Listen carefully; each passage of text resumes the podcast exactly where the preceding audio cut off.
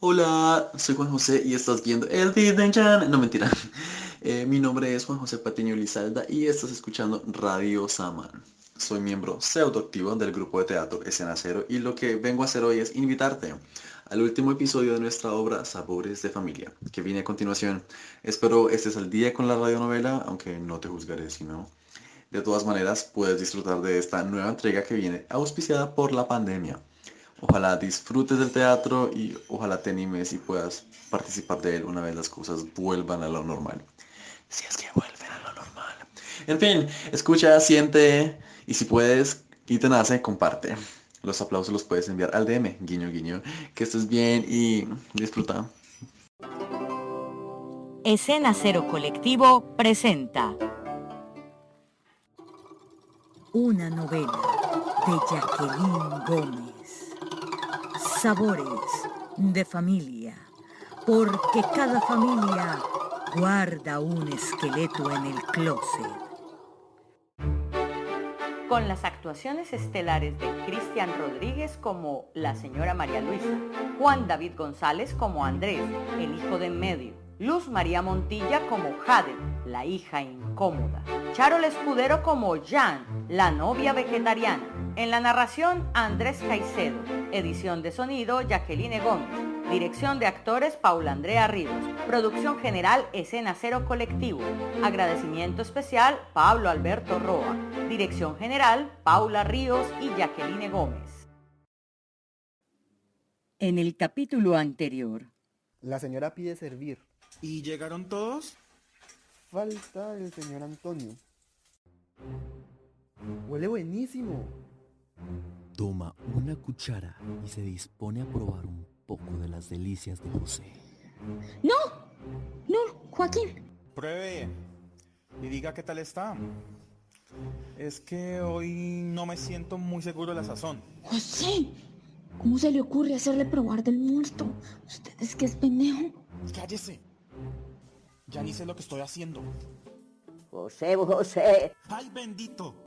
Tengo hambre. Sí, ya es hora de la cena. José, ¿dónde está Emma? ¿Quién sabe qué sería, Antonio? Antonio.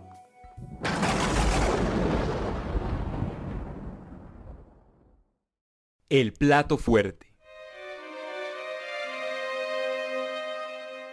Ahora, en el comedor, la familia se prepara para la gran cena. Mm, todo bueno se ve y sabe delicioso. Esta cena promete.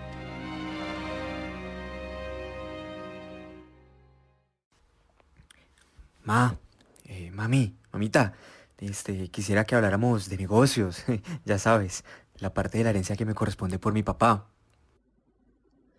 Después de cenar. Está visto que Antonio no va a llegar. Una vez más, le vio la cara. ¿Cuándo se casan? ¿Quién es? Ah, eh, está previsto en dos semanas cuando mucho. No queremos esperar. Tengo ya redactado el documento para que lo revises y lo firmes. ¿Y los padres de John? Jan es huérfana. Sí, huérfana. Pobre huérfanita. Mm.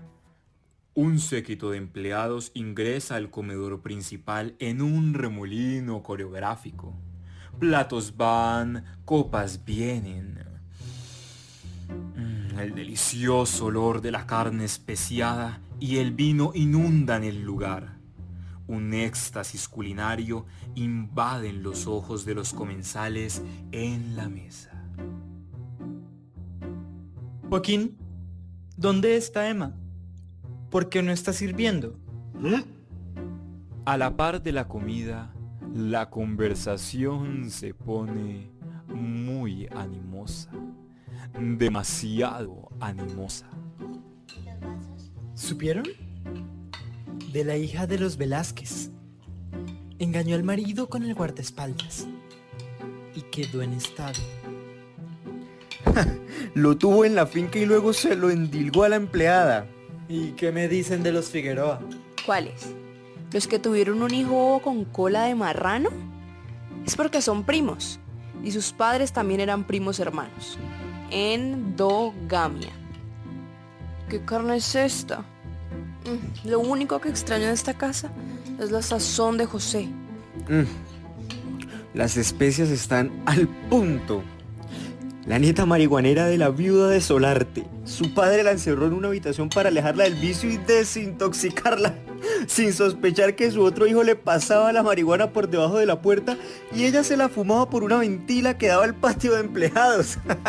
¿Y qué pasó después? La está pasando muy mal. No eran albóndigas lo que pedí para el menú. Pero no importa. Hoy todo está particularmente delicioso. Últimamente José hace lo que se le da la gana en la cocina. Pero su libre albedrío sabe exquisito. Pobre señora de la torre. Tuvo un par de hijos divinos. Todo iba bien hasta que se crecieron. Su hijo resultó ser homosexual y la hija lesbiana. ¿Qué hay con eso? que se les cruzaron las cadenas de ADN. El esposo la abandonó. Dijo que su genética era pésima. Qué chiste tan pendejo. ¿Y qué con eso? Que aquí, a diferencia de allá, eres tú sola. Adorastis. ¿Por qué dijiste que era vegetariano? Hombre, me pareció muy glamuroso para mi futura esposa.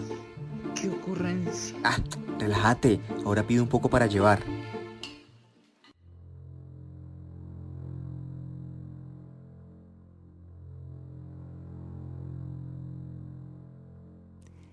¿A que no adivinan? ¿En qué familia? ¿Quiénes resultaron siendo hermanos sin saberlo?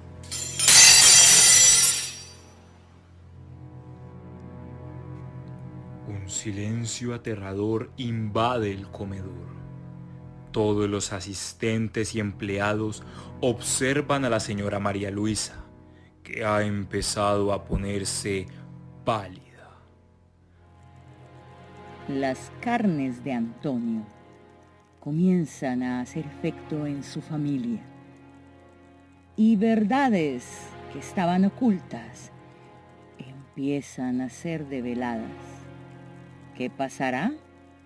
No se pierda el último episodio de su radionovela Sabores de Familia, porque cada familia guarda un esqueleto en el closet.